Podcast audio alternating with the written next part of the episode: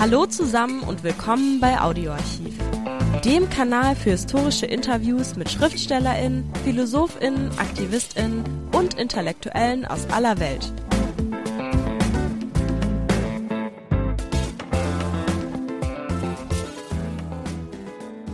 Hallo, Fenster und Türen des Hauses sind offen, es ist heiß, laut und staubig draußen. Menschen gehen rein und raus, das Telefon klingelt, Tee wird gebracht, überall in diesem dreistöckigen Haus in Kolkata, Westbengalen, Indien reihen sich Bücher in Regalen bis unter die hohen Decken, Zeitschriften liegen in Haufen auf Tischen herum, Abhandlungen türmen sich zu Stapeln auf.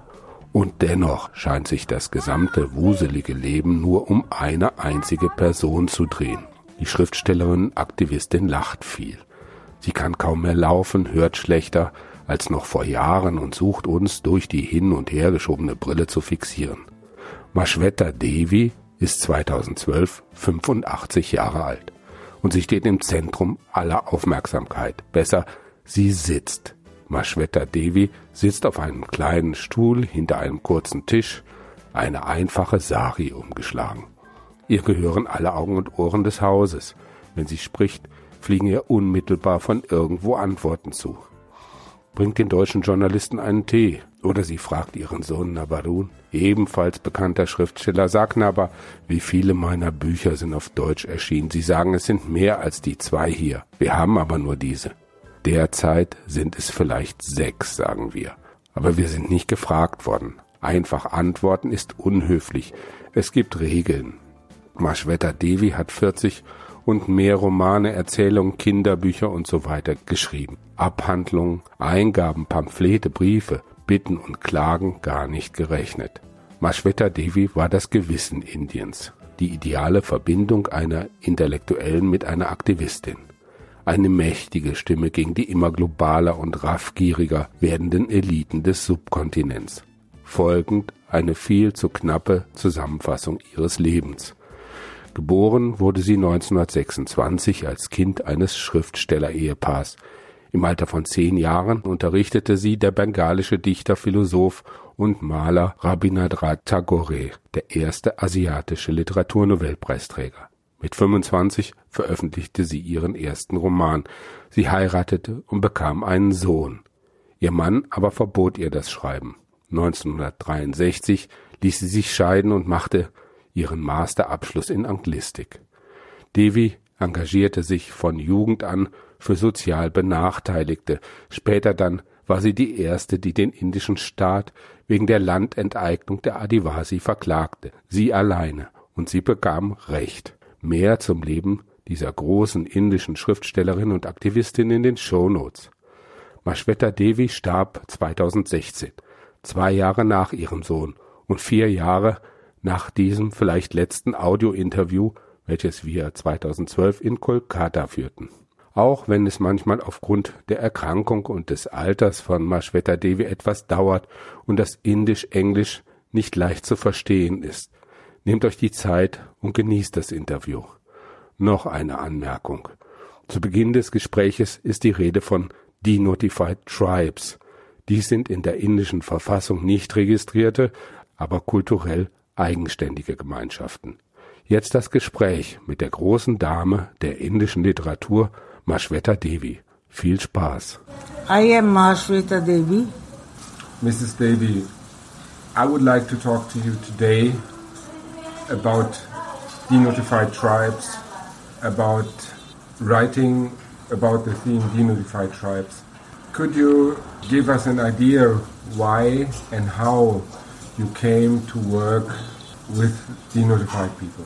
You see, my interest in denotified tribes was nothing academic because from 1980, even before 1980, you might say 1975, I've even before that, I knew the tribals. I used to know many of them because I had this. You know, I would go to the villages, go to the tribal areas, come to know them. But denotified tribes is uh, something all right because it's good to ask about that. I knew that when the British were here, they did not, they understood the tribals who did cultivation, didn't understand tribals who lived in forests alone. The forest tribals were something unknown to them and they declared them as criminal tribes. You mean the Adivasi? Are tribals, Adivasis. There are uh, not many, but quite some. All over India, there are some tribes who were branded as criminal tribes. In Baroda also there are the Charas. Charas are quite different because they are quite advanced, educated, very good. So the British declared them as criminal tribes and after independence they were no longer known as criminal tribes. But government of India declared them as denotified. You are no longer notified as criminal tribes. Now you become denotified. They just said denotified and left it there.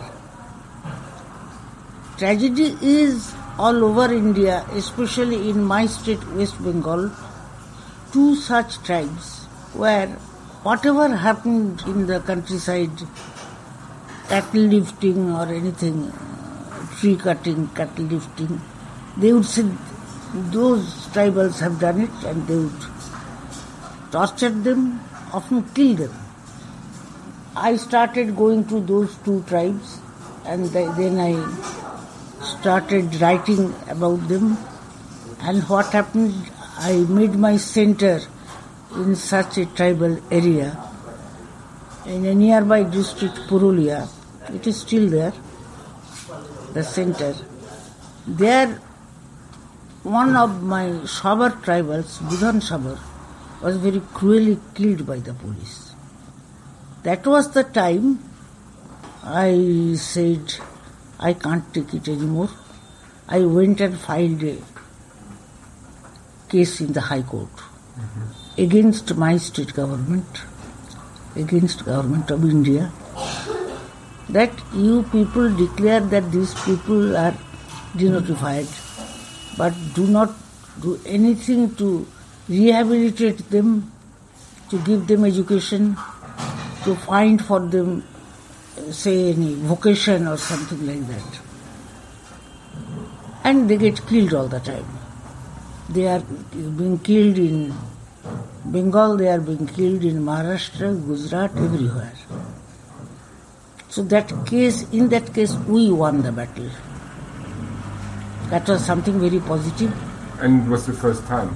Huh? It was the first time to win the case? First, not only, not only, it was the very first time any case was filed. filed.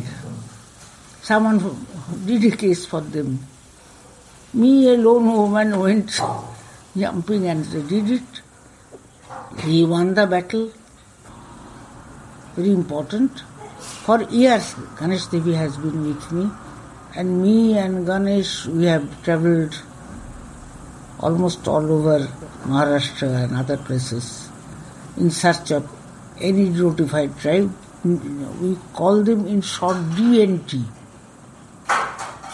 We Indians have this habit of shortening the name. It was something I think very important movement. Can you give me an idea out of the memories uh, when the British were in Kolkata? Yes. Yeah. Were there any tribes with them? Never. No tribe with them ever. They never thought of the tribes. In West Bengal, we had two tribes. One is Ludha, another is Sabar. If the British have had no awareness, what's about the Indians? They had Did awareness, they? all right. They had awareness, all right. They did it deliberately because they don't understand that these people are different. They do not have land. They do not do cultivation but they know everything about forests.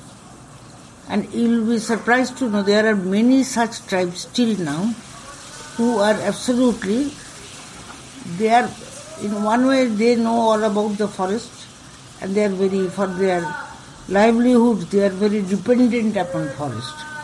You'll be surprised to know that in this house, only say nine days ago, all those forest living tribes from Bengal and Jharkhand and Odisha, they came.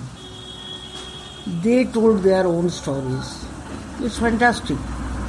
So many tribes, if I tell you the name, you will not understand it. The Baigas came, the Birhors came, others also came. Lodhas came, Shavars came, all of them came. A couple of years ago, we were in Jharkhand and worked in Jharkhand and did about tribal and mining in Jharkhand a report. Terrible, terrible, terrible. In Jharkhand, the situation is terrible. And just now, what is happening in Lalgarh, very near Calcutta, that area, you know, is very rich in minerals, coal, bauxite, mica, so many other things. And that entire plot of land is also rich in forest.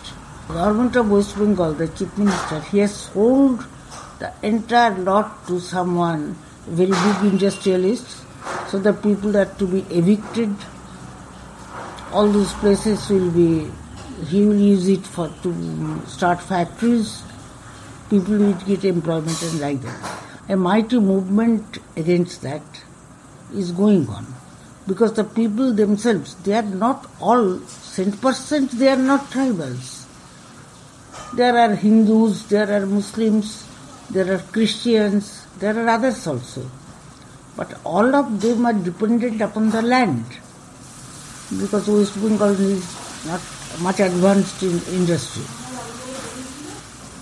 unthinkable they are resisting and only yesterday there was a cruel cruel killing they have killed this central government police force.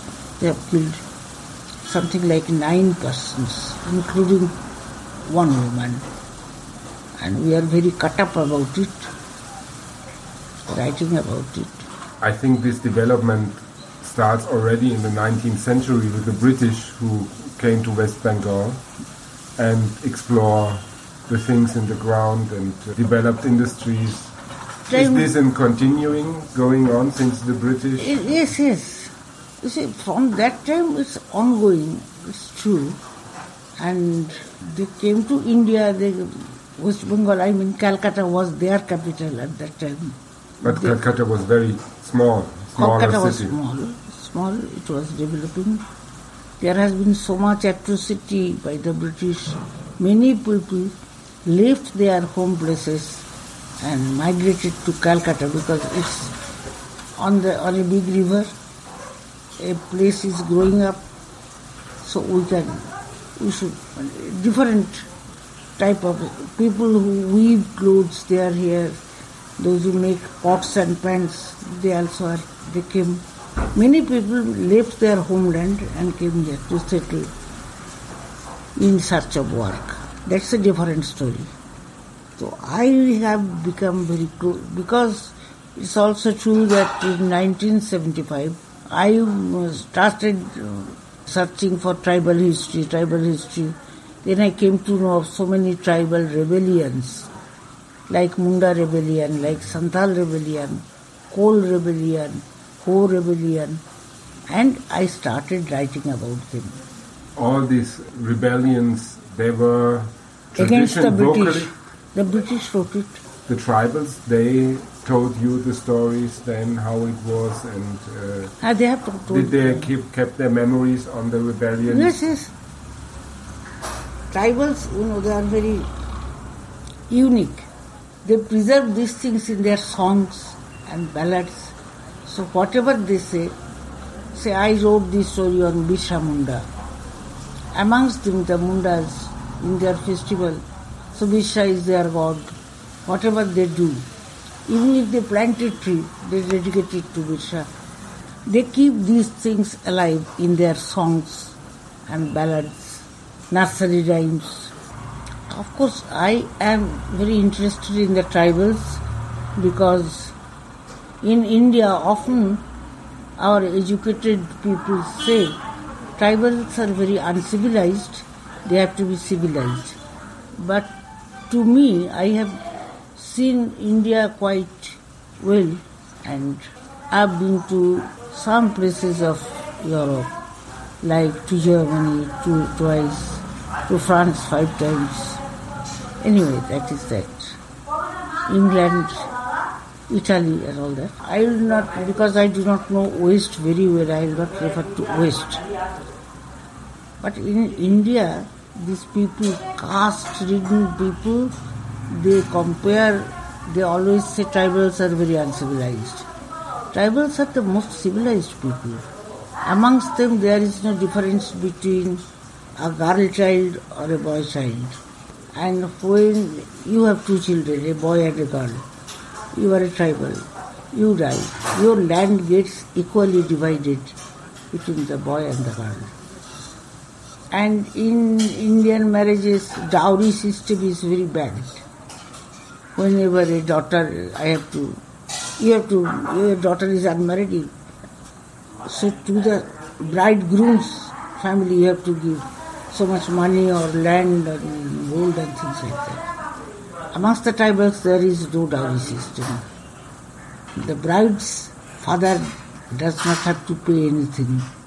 But after marriage, the bridegroom has to pay something to the bride's father. How did you came to be interested in the Because I was working for the, especially these denotified tribals, I used to write a lot about them. Then after Budhan was killed, I filed this case and slowly, slowly built up this center, which is still ongoing. You see, those people have never done anything, no training, anything. Absolutely forest tribe. When they are building this, with absolutely such material which others do not know, even in India. You talked about the intellectuals and the intellectual class in India, that they look on the tribes as They don't look on, they usually said, because they are usually black and not always they will not put on us as many clothes as we do. They are hardworking people. Is it But a kind they- of racism? Hmm? Is No, not racism. Not racism. I can't call it racism. They just do not know.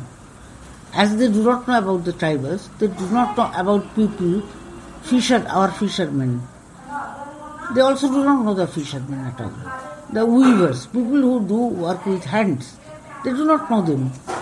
The middle class intellectuals feel very safe with such people who sit at tables and write or read and things like that. I'm wondering only because, I mean, in West Bengal is a long communist tradition. You have uh, a long movement in anarchism as well. You have uh, the Gandhi movement, the peace movement, but none of them recognized tribals and tribal movement. That's thing I Okay. that's too much middle class centrism. All the time thought is about the middle class. Education should go to the middle class alone. Middle class are the only dependable person, things like that. Which has pained me a lot. You see, when I was a child, I went to Shantiniketan when Tagore was alive. At that time, Shantiniketan was very different. I have seen him face to face. I was there. We, we children, I was only 10 year old, so we would go to him all the time. And Shantiniketan was very different because at, it, at that time it was unthinkable. There was co-education. Boys and girls studied together. I am talking of 1936. I was only 10 years old and we were allowed total freedom. We swim, we jump, we play we, with the boys like this. They also, it was very different. Total freedom and no casteism. No customs. Muslims, uh, fishermen's people, others. whoever wanted education came freely. Till date, our conception of education means middle class. Now they say those people also should go to school and do things. Yes, compulsion of life. Technically or in official language, schools are open for all the castes. It doesn't happen like that. What is the reason that it changed so much between the freedom No, that of freedom was education? no, that was Shantiniketan, that was Tagore. Ah, Not mm. all schools were Not like all schools. No, no, not never. There was a time when, of course, girls also started going to the school, but that also came later.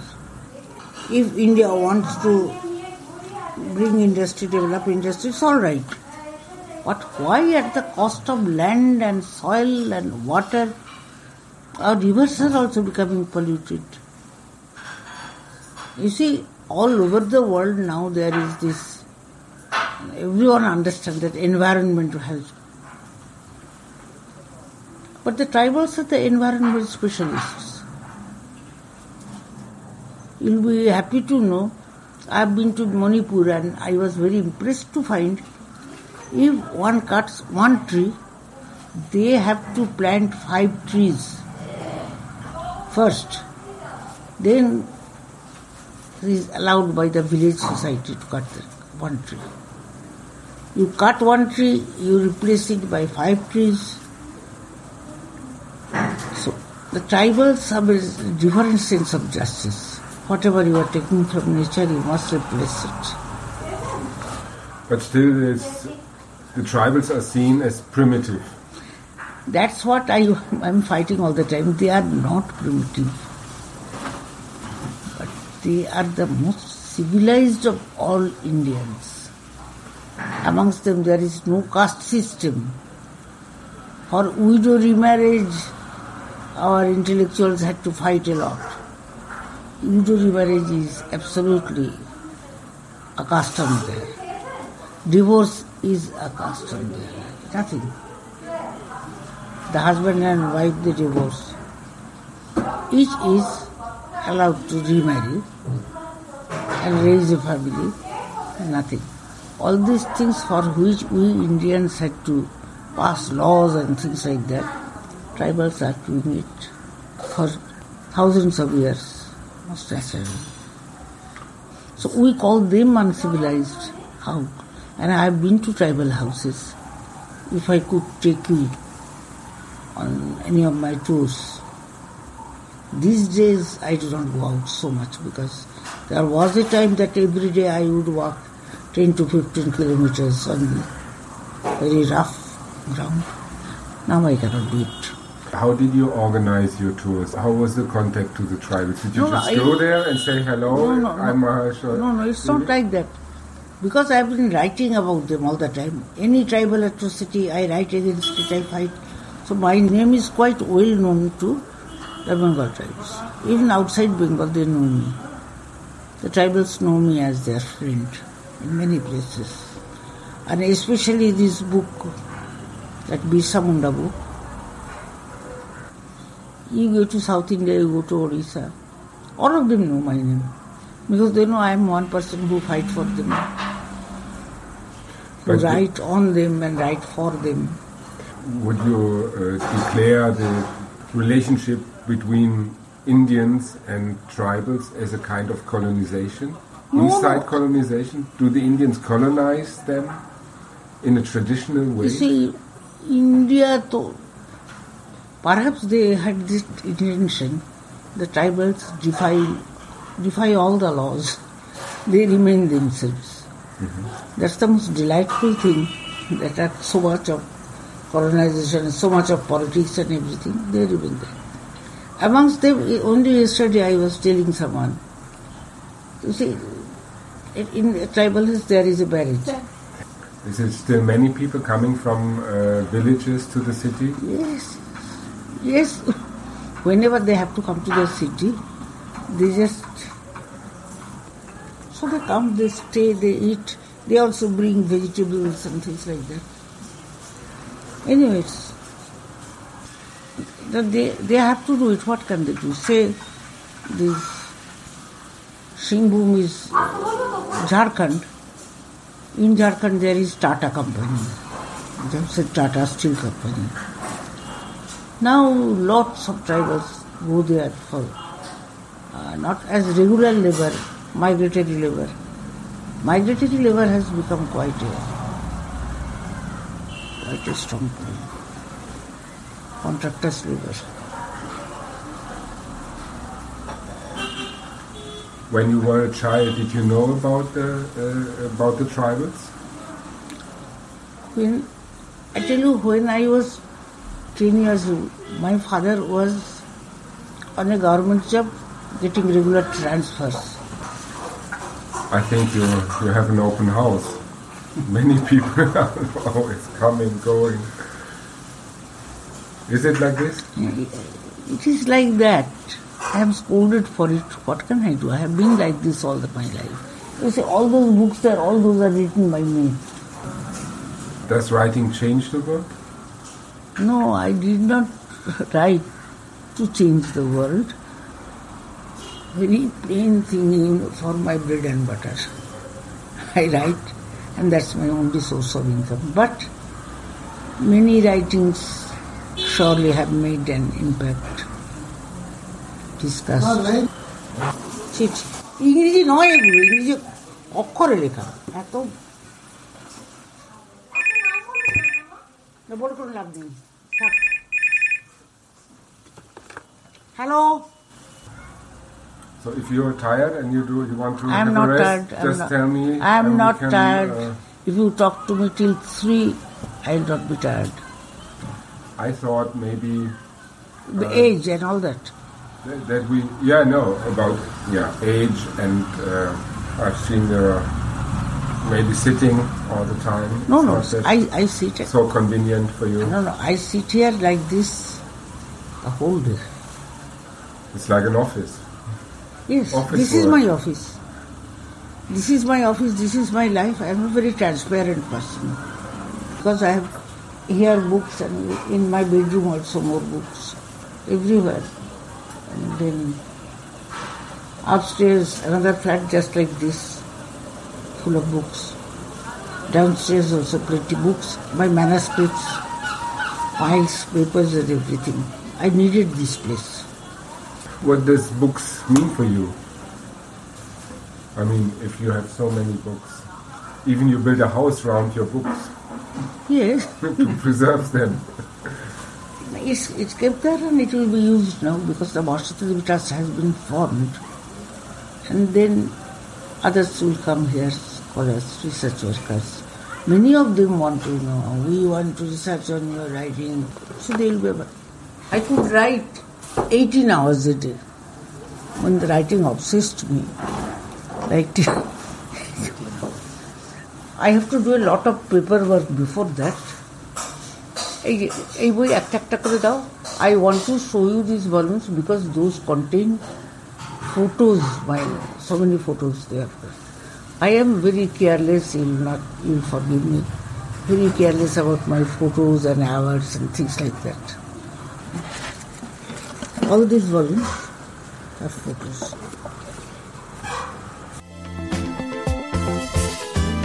Gleich geht's weiter mit dem Interview. Zuvor noch der kurze Hinweis. Liked uns, wenn es euch gefällt. This is the cover of my first book, Nasi Rani. Hmm? She was, uh, in 1857 there was this, uh, the Sepoys, the British Sepoys rose, uh, there was a This was Sepoy uprising. Sepoy uprising. Jhansi Rani was written. At that time, I, that was my first book. And in order to write that book, I did so much homework. How did you decide to write a book about her? I was mad, that's why. I wanted to write on her. Who is this woman? How old were you at that time? I think I was 25, 26, something 20? like 20? 25, 26, something like that. You look very fighting, fighting woman. I am a fighting. My father was great.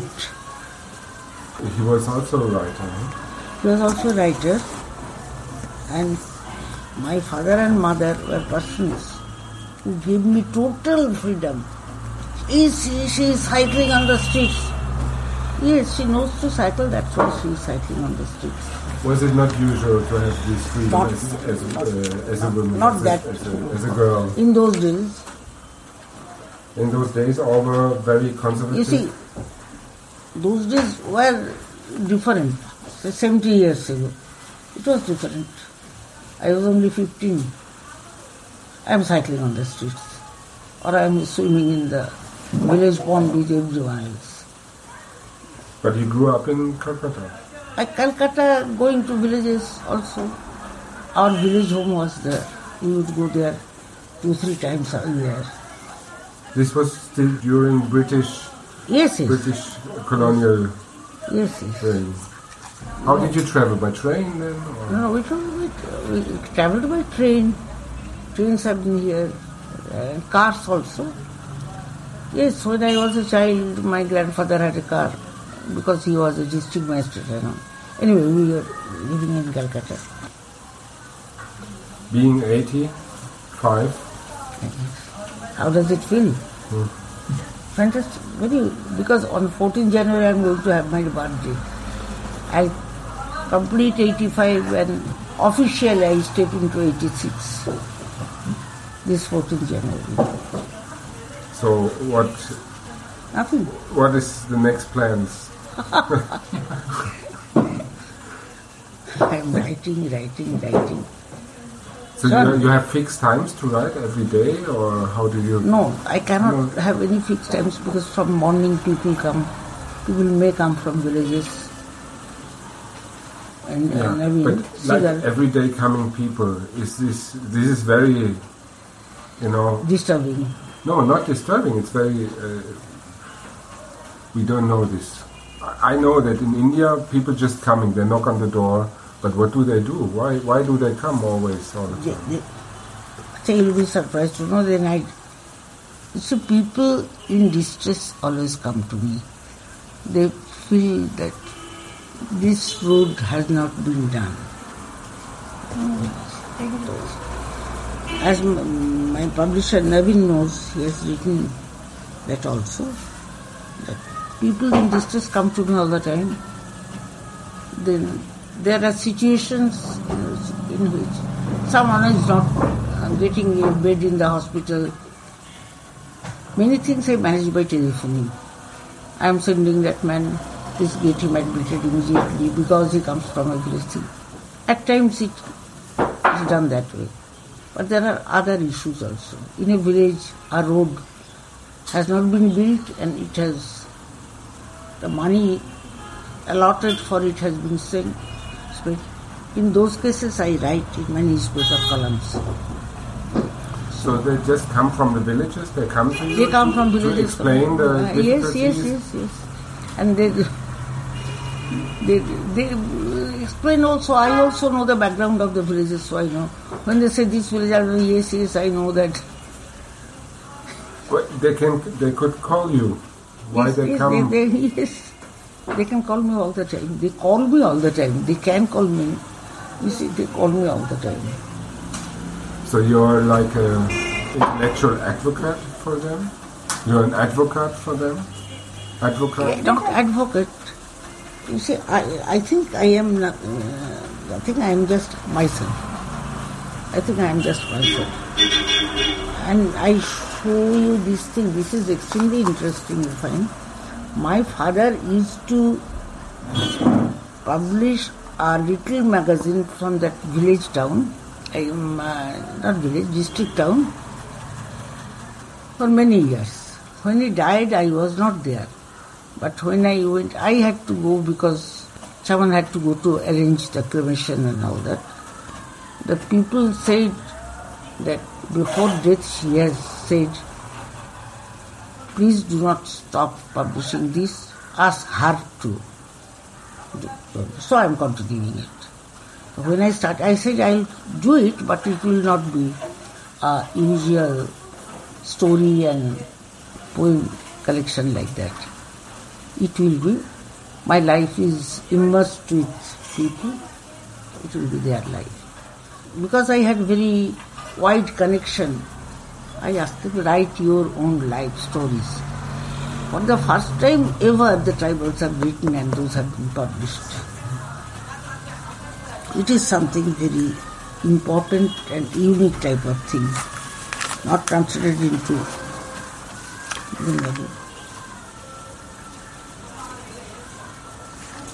So your father started this magazine? He started it. He was uh, a well-known writer of those days. He used to write stories and poems, but he could not depend upon literature alone because in those days literature didn't was not very paying, didn't give money. Also, he had married early, he had children, and as is customary in Indian society, he also had he had to take care of his father's family as well.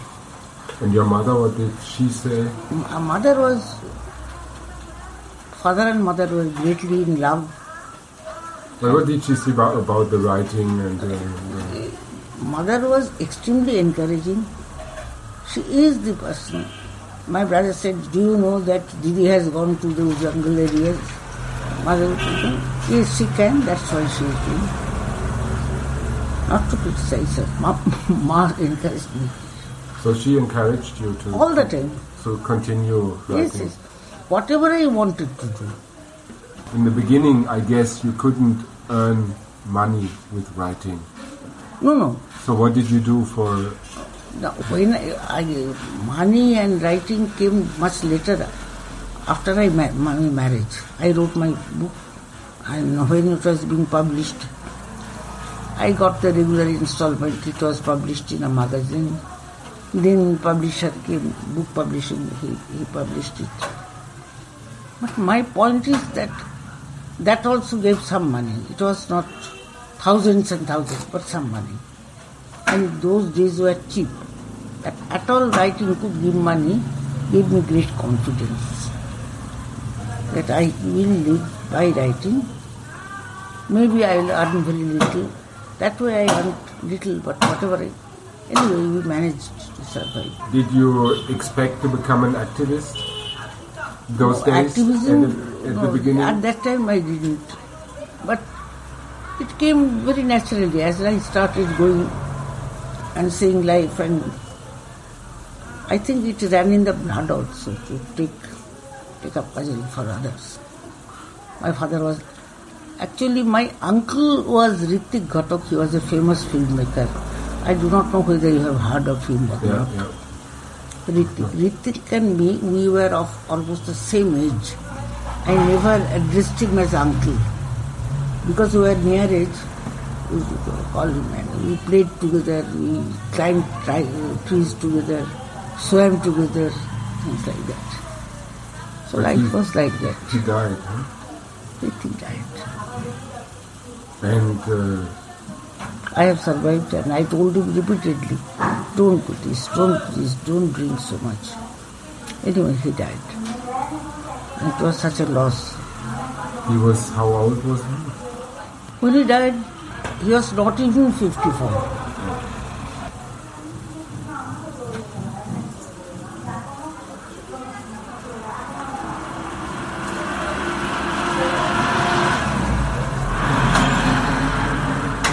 What else? Danke, dass ihr bei Audioarchiv dabei wart. Folgt uns, dann verpasst ihr keine Folge. Und vergesst nicht den Like-Button. Bis nächste Woche, euer Audioarchiv-Team.